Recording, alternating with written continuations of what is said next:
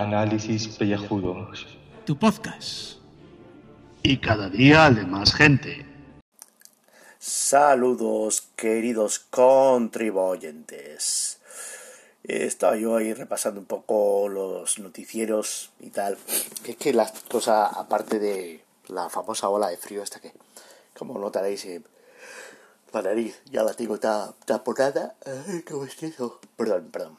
Es que esto de, de grabar después de levantarse la siesta, de que el café que me he tomado, la cafeína todavía no, no ha llegado a la sinapsis de las neuronas eh, a hacer el efecto eléctrico ese de estimulación y, y bueno, pues uno está un poco más, más lelo, ¿no? Pues aparte de las noticias de la ola de frío, que si alertas naranjas, el maldito clásico del, del Barça Madrid, que, que está todo petado de eso, y uh, pues, la, cosa del cambio de hora, eh, acordaros que a la madrugada a las 3 el reloj tiene que pasar a las 2, acordaros de eso pues aparte de todas estas mingadas y pues bueno, hay, hay cosas, ¿no? Están pasando cosas horribles en el mundo, por supuesto.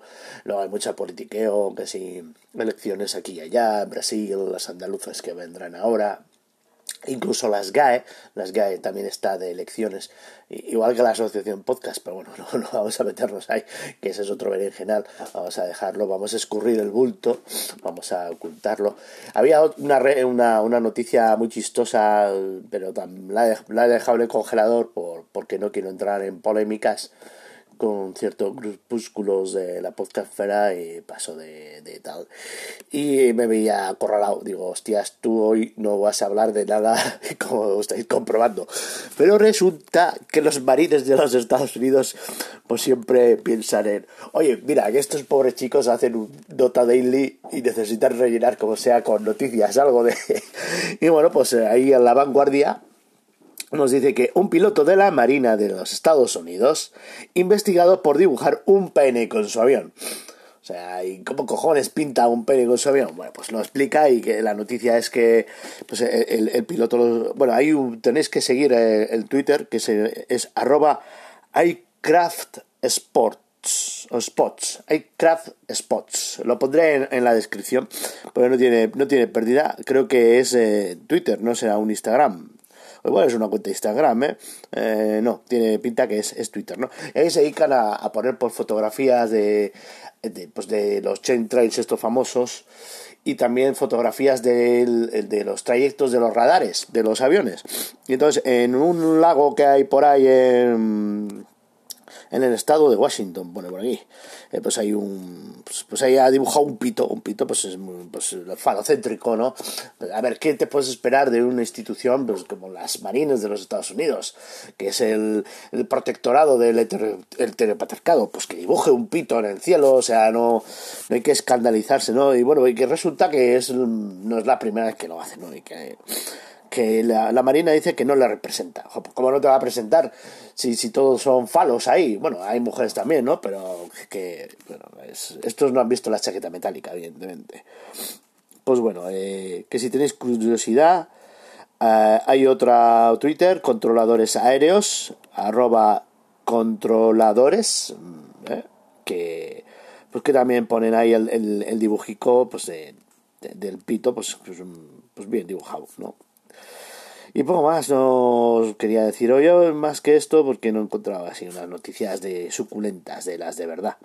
Eh, pues, eh, luego This is Legends of Tomorrow, por supuesto, claro que sí.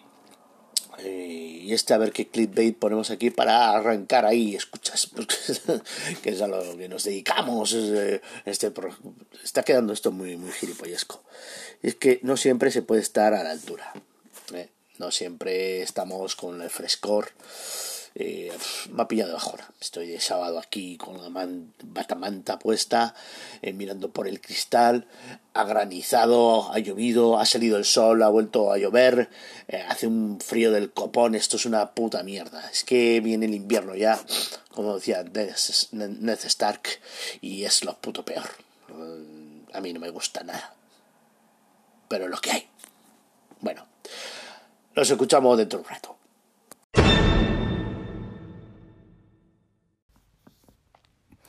Buenas, gente. Ahora mismo estamos aquí un poquito de obras en Alopédico Frikis Studios, ya que tenemos que quitar la foto de uno de los alopédicos eh, que está en nuestro pasillo de Hall of Fame, donde tenemos varios mm, calvos ilustres como Bruce Willis y Jason Statham, y tenemos que quitar una mujer, una mujer que estaba aquí en nuestro, nuestro Hall of Fame, que era Sidney O'Connor.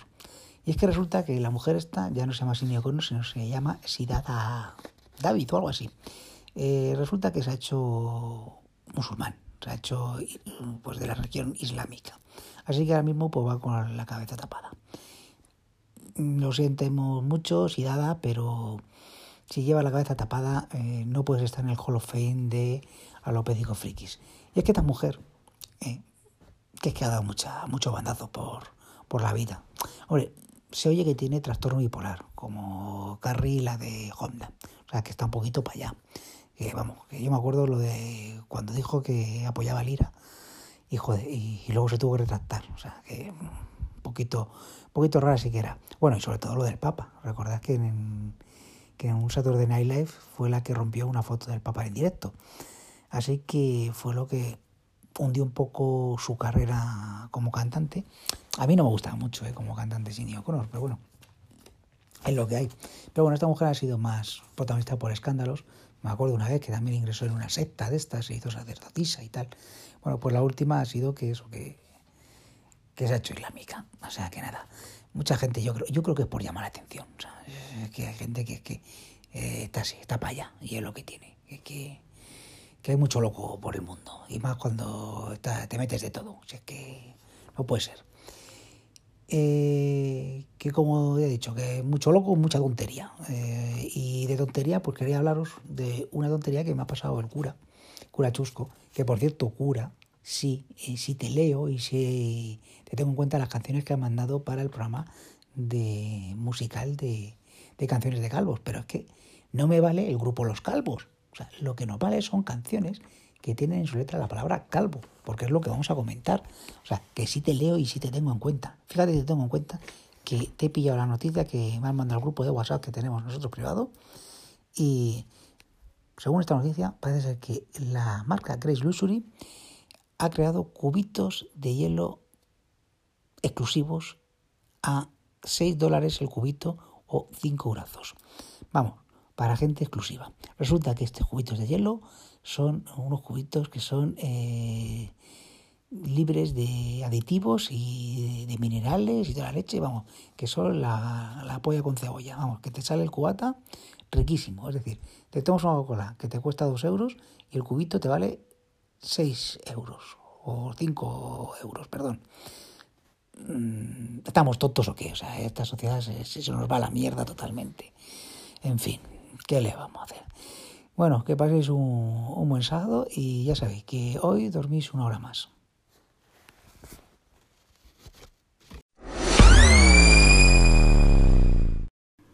Bueno, pues hoy quería comentar eh, esa foto viral que se ha hecho en la Estación Espacial Internacional, la astronauta italiana Samantha Cristoforetti, vestida con un uniforme de Star Trek, el tradicional, con la Tierra de fondo, y me planteo, ¿en serio con la que está cayendo estáis para estos cachondeos? No sé si sabréis que la pasada semana hubo un accidente eh, al mandar la Soyuz que iba a sustituir a esa tripulación por otros dos astronautas, falló un motor y tuvieron que hacer un aterrizaje de emergencia. En esa nave iba las provisiones para los próximos meses allí en la estación espacial, con lo cual eh, ahora mismo no saben cuándo van a poder mandarles esas provisiones. Si se quedan sin provisiones, van a tener que regresar con una Soyuz que hay allí en la estación espacial. Pero si abandonan la estación espacial, resulta que se cae. ¿Para eso estamos? ¿Para hacernos fotitos vestidos de Star Trek en el espacio cuando resulta que lo mismo se cae en la estación espacial? Mm, no sé a dónde vamos a llegar, la verdad. Por lo visto, el principal problema para volver a mandar una nave ahí arriba es que no hay ninguna compañía aseguradora que asegure a los rusos eh, por 50 millones de euros, que es lo que vale mandar ese cohete con esas provisiones. Y no encuentran ninguna compañía de seguros que quiera subvencionar ese bonito viaje. Así que si en breve tiempo vemos que, que la estación espacial se cae, pues nada, que se vuelva a hacer la señorita Samantha Cristoforetti unas fotos eh, vestida de Star Trek al lado de la chatarra, caiga donde caiga. Hasta luego. Ah, bueno, cambiar la hora esta noche, acordaros.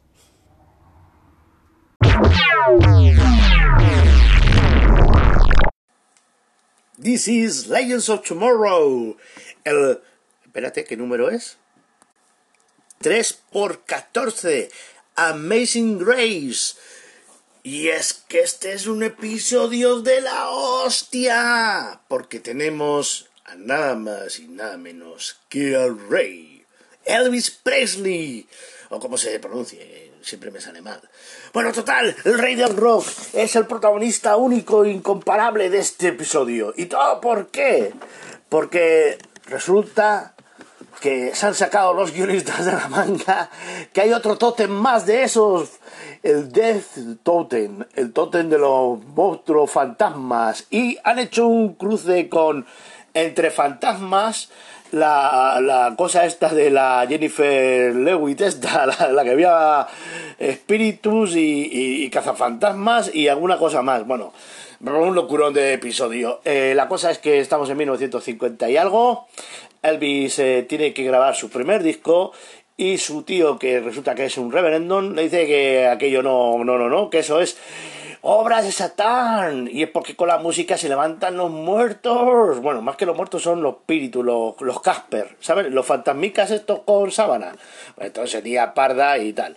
Y mientras tanto los legendarios que estaban en la White River, pues eh, todo lo que tiene que ver con el rock and roll, pues va desapareciendo. Pues eh, al inoxidable se le cae el topé, porque no hay gomina. El, la rata que tiene mm, el soplete Big Rory pues no se llama Axel porque claro ya no hay Axel Rose porque ya no hay Guns N' Roses porque no existe el rock and roll y la Sari esta la del collacico Ruby que tiene poderes de, de manipular el viento pues eh, quiere jugar con el Wally West al Guitar Hero y es el Trombone Hero. o sea, no sé qué cojones está pasando aquí. Y es cuando descubren la pesca, que han chironado al pobre Elvis por, eh, pues, pues, pues, porque el rock and roll es cosa del demonio, demonio, no el malus, el demonio en general y tienen que ir a esa época. Pues ellas se van en la malla, la negrita y el Nate este inoxidable, el pelado este de los cojones, y se hacen pasar por product managers de una discográfica y meten a pobre chaval en líos. Bueno, bueno, bueno, bueno. Total que resulta que él cuando fue a la tienda a coger la guitarra, pues la guitarra estaba endemoniada, estaba en, curse, estaba maldita. No era maldita, era que tenía ahí pegado un broche que es el totem ese. ¿Y qué pasa? Que con el totem pues la música sonaba de puta madre. Porque aquí juegan con la leyenda o no, yo no lo sé porque no lo he comprobado, de que Elvis Presley tenía un hermano gemelo.